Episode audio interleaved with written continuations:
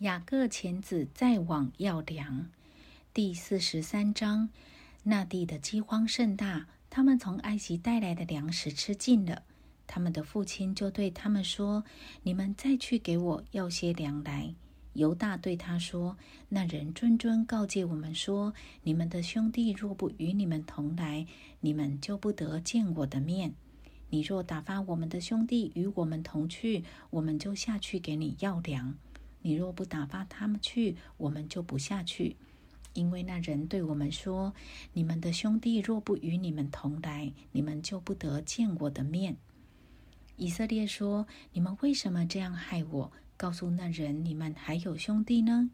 他们回答说：“那人详细问到我们和我们的亲属，说：你们的父亲还在吗？你们还有兄弟吗？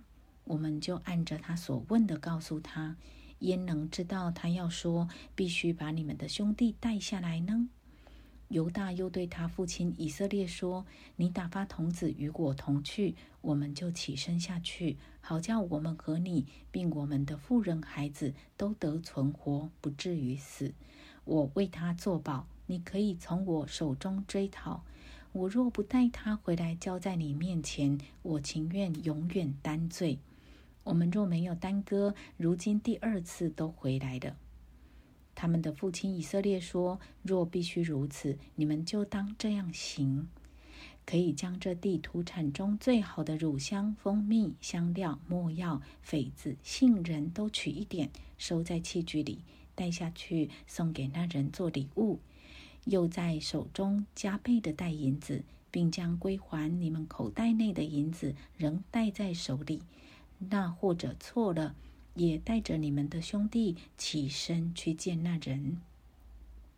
但愿全能的神使你们在那人面前蒙怜悯，释放你们那兄弟和病雅悯回来。我若丧了儿子，就丧了吧。于是他们拿着那礼物，又手里加倍的带银子，并且带着病雅悯起身下到埃及，站在约瑟面前。约瑟见便雅悯和他们同来，就对家宰说：“将这些人领到屋里，要在杀牲处预备宴席，因为晌午这些人同我吃饭。”约瑟为弟兄设席，家宰就遵着约瑟的命去行，领他们进约瑟的屋里，因为他们被领到约瑟的屋里，就害怕。说：“领我们到这里来，必是因为头次归还在我们口袋里的银子，找我们的错缝，下手害我们，强取我们为奴仆，抢夺我们的驴。”他们就挨近约瑟的家宰，在屋门口和他说话，说：“我主啊，我们头次下来实在是要要粮。”后来到了住宿的地方，我们打开口袋，不料个人的银子分量足数，仍在个人的口袋里。现在我们手里又带回来了，另外又带下银子来要粮，不知先前谁把银子放在我们的口袋里呢？家仔说：“你们可以放心，不要害怕，是你们的神和你们父亲的神赐给你们财宝在你们的口袋里，你们的银子我早已收了。”他就把西缅带出来，交给他们。家宰就领他们进约瑟的屋里，给他们水洗脚，又给他们草料喂驴。他们就预备了礼物，等候约瑟晌午来。因为听见他们要在那里吃饭，约瑟来到家里，他们就把手中的礼物拿进屋去给他，又俯伏在地向他下拜。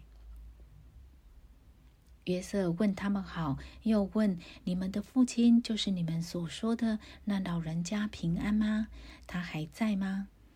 他们回答说：“你仆人我们的父亲平安，他还在。”于是他们低头下拜。约瑟举目看见他同母的兄弟便雅悯，就说：“你们像我所说的那顶小的兄弟，就是这位吗？”又说：“小娥啊，愿神赐恩给你。”约瑟爱弟之情发动，就急忙寻找可哭之地，进入自己的屋里哭了一场。他洗了脸出来，勉强隐忍，吩咐人摆饭。他们就为约瑟单摆了一席，为那些人又摆了一席。也为和约瑟同吃饭的埃及人又摆了一席。